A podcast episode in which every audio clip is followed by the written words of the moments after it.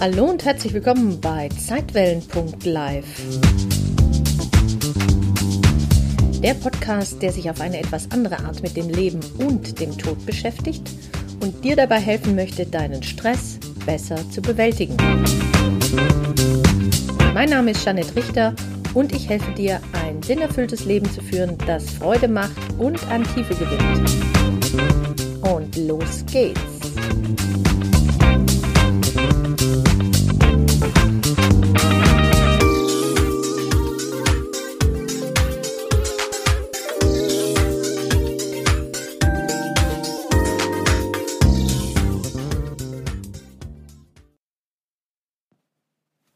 In dieser Folge geht es um eine ganz besondere Geschichte und zwar um die einzig wahre Geschichte um Nikolaus. So, folgendes. Diese Woche habe ich mir tatsächlich einen CD-Player gekauft. Und was soll ich sagen? Mit dem Ding lassen sich nicht nur CDs abspielen, sondern sogar Kassetten. Tatsächlich Kassetten. Das sind die Plastikdinger mit Löchern in der Mitte, du erinnerst dich. Und da habe ich doch gleich mal eine Kassette mit Kinderaufnahmen aus den Jahren 1972 bis 1979 eingelegt und hörte dann meine Mutter, meinen Vater, meinen Bruder und mich. Ich fand das mega. Und da wurde mir ähm, zum ersten Mal wirklich bewusst, dass ich wohl schon früher gerne Geschichten erzählt habe. Schon als Fünfjährige plapperte ich da nämlich drauf los und erzählte und erzählte. Und das habe ich wohl wirklich von meinem Papa, von meinem Good Old Daddy, denn er erzählte uns Kindern auch immer selbst erfundene Geschichten. Zum Beispiel die Geschichte vom fliegenden Pfannkuchen, vom fliegenden Pfannkuchen oder von der Lampe, die ganz traurig war, weil sie mit ihrem Licht niemanden erfreuen konnte. Einfach nur schön.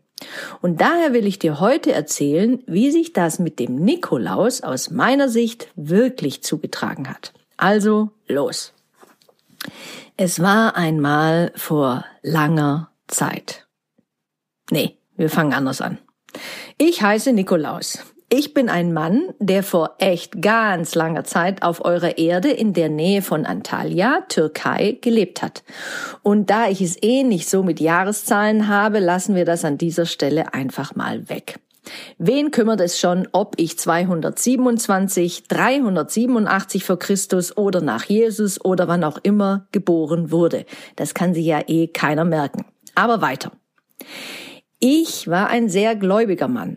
Ich glaubte an das Gute im Menschen, an Gott und an seine wundervolle Schöpfung, für die ich echt dankbar war. Und wie das damals halt so war, wenn man mit der Kirche sowas am Hut hatte, wurde ich irgendwann zum Bischof gekrönt. Übrigens wurde mein Bruder im Geiste, der auch Nikolaus hieß, an einem anderen Ort und zwei Jahrhunderte später, plus minus null, bekannt als Abt von Sion. Daher sind wir in euren Erzählungen oft ein und dieselbe Person, denn uns beiden lagen die Bedürfnisse der Armen und Notleidenden sehr am Herzen, nur damit du dich nicht wunderst. Nun ja, in meiner Geschichte und meinem Leben war auch nicht immer alles eitel Freud und Sonnenschein. Wie übrigens in keinem Leben, aber das nur am Rande. Denn zu meiner Zeit wurde man schon mal echt fies bestraft und in die Daumen gezwickt, wenn man eine andere Meinung vertrat oder nicht so spurte, wie sich die Obrigkeit das vorstellte. Aber Schwamm drüber ist ja echt lange her, die wussten es halt auch nicht besser. Doch weiter im Text. Eines Tages hörte ich von der Not eines guten Freundes. Seine drei Töchter sollten verheiratet werden, aber mein guter Freund hatte leider überhaupt keine Knete. Und das war damals sehr, sehr wichtig, wenn sich Töchter vermählen wollten, denn ohne Moos war damals wie heute nicht wirklich viel los. Also beschloss ich meinem lieben Freund zu helfen, doch sollte er davon nichts mitbekommen, denn das war ja Ehrensache. Ich wollte nicht, dass er sich mir gegenüber in irgendeiner Art und Weise verpflichtet fühlte. Deshalb ist es auch heute in deiner Zeit noch das Schönste überhaupt, wenn man was verschenkt, ohne sich selbst als Schenker zu outen. Das hat was. Kurz und gut, da ich durch meinen Job genug Geld hatte, sah mein Plan wie folgt aus. Ich beschloss in drei aufeinanderfolgenden Nächten jeweils ein Goldstück durch die Fenster der Mädchenzimmer zu werfen, und wie es der Zufall so wollte, traf ich jedes Mal genau in die Stiefel der Hübschen. Nein, ich habe das nicht durch das geschlossene Fenster geworfen, ich hab's vorher aufgemacht. Die Mädels machten natürlich Augen, als sie am Morgen ihre Schuhe anziehen wollten und sich darin ein Goldstück befand. Auf jeden Fall freuten sich alle ganz arg und mein Freund konnte seine Töchter ohne Probleme verheiraten. Das freute mich sehr und alle waren zufrieden. Das ist übrigens auch der Grund, warum ihr heute noch jedes Jahr eure Stiefel am Vorabend des Nikolaustages vor eure Haus- oder Zimmertür stellt. Denn ihr hofft, dass ich wieder vorbeikomme und euch auch was in den Stiefel lege. Und meistens klappt das ja, denn mittlerweile habe ich sehr, sehr viele Helfer. Und eine davon kennt ihr sogar. Ihr nennt sie Christkind. Das ist meine Schwester. Die ist auch so drauf wie ich, nur hat sie viel schönere Haare. Sie hat später aber eine ganz andere Geschenkabteilung übernommen. Auch Knecht Rupprecht war übrigens ein sehr treuer Helfer, doch er ist in euren Erzählungen etwas in Verruf geraten. Es stimmt gar nicht, dass er unartige Kinder verkloppte. Er war eher eine Art Motivationstrainer, wie man in eurer Zeit sagt, denn er führte mit den Kindern ernsthafte Gespräche und hörte sich ihre Sorgen und Nöte an.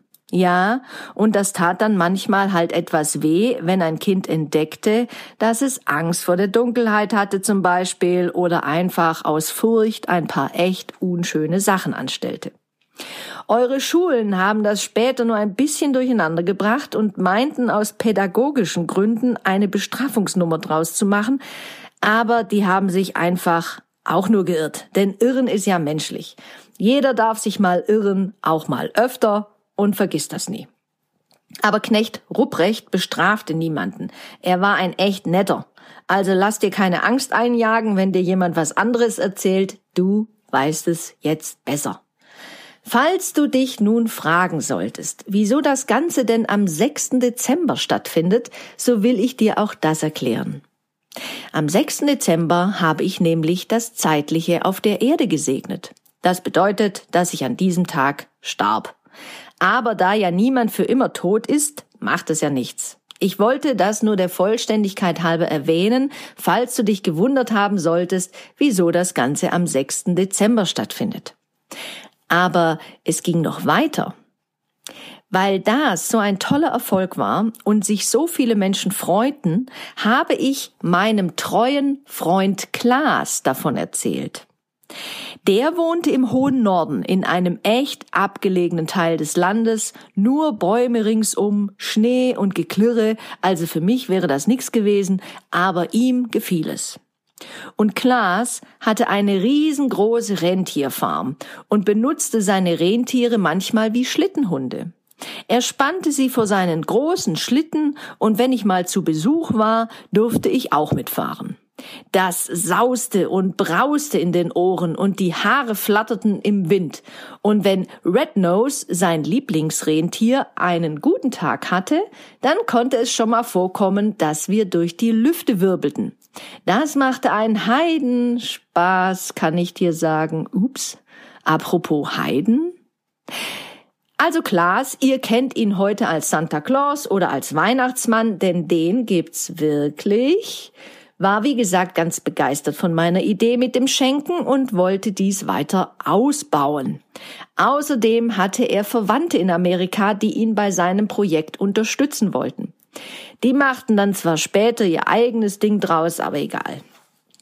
So kam das also mit Weihnachten und dem Weihnachtsbaum und den Kugeln und den Süßigkeiten und ho ho ho. Aber das war ja mein Nachfolger.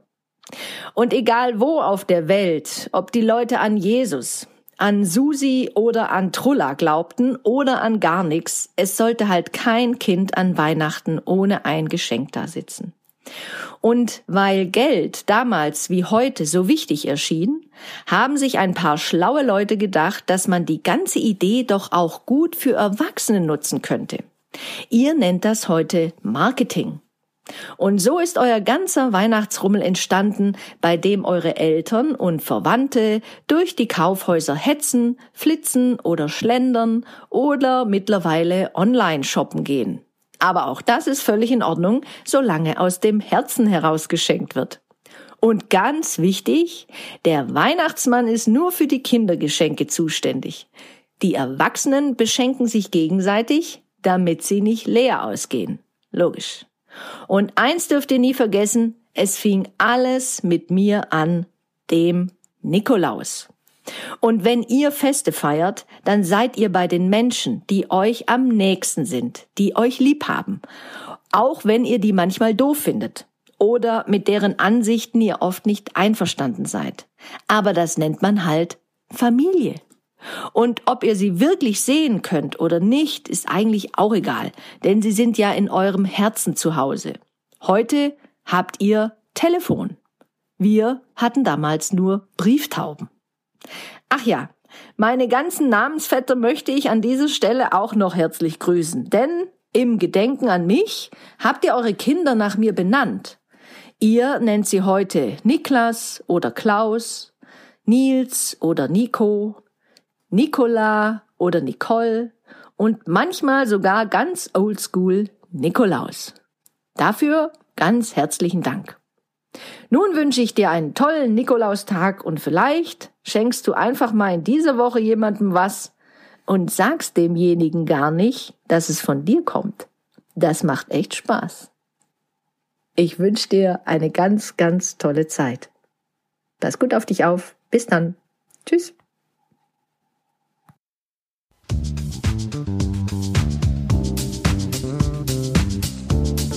Vielen Dank fürs Zuhören und wenn dir diese Podcast-Folge gefallen hat, dann freue ich mich sehr über deine Bewertung auf iTunes.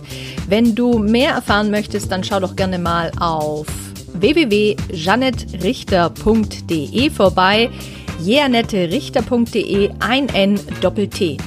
Dort findest du weitere Informationen und du kannst dich auch gerne für meinen Newsletter Relaxte Impulse anmelden. Jetzt wünsche ich dir erstmal alles Gute, pass gut auf dich auf und hab Spaß mit deinem Leben. Dann. Tschüss.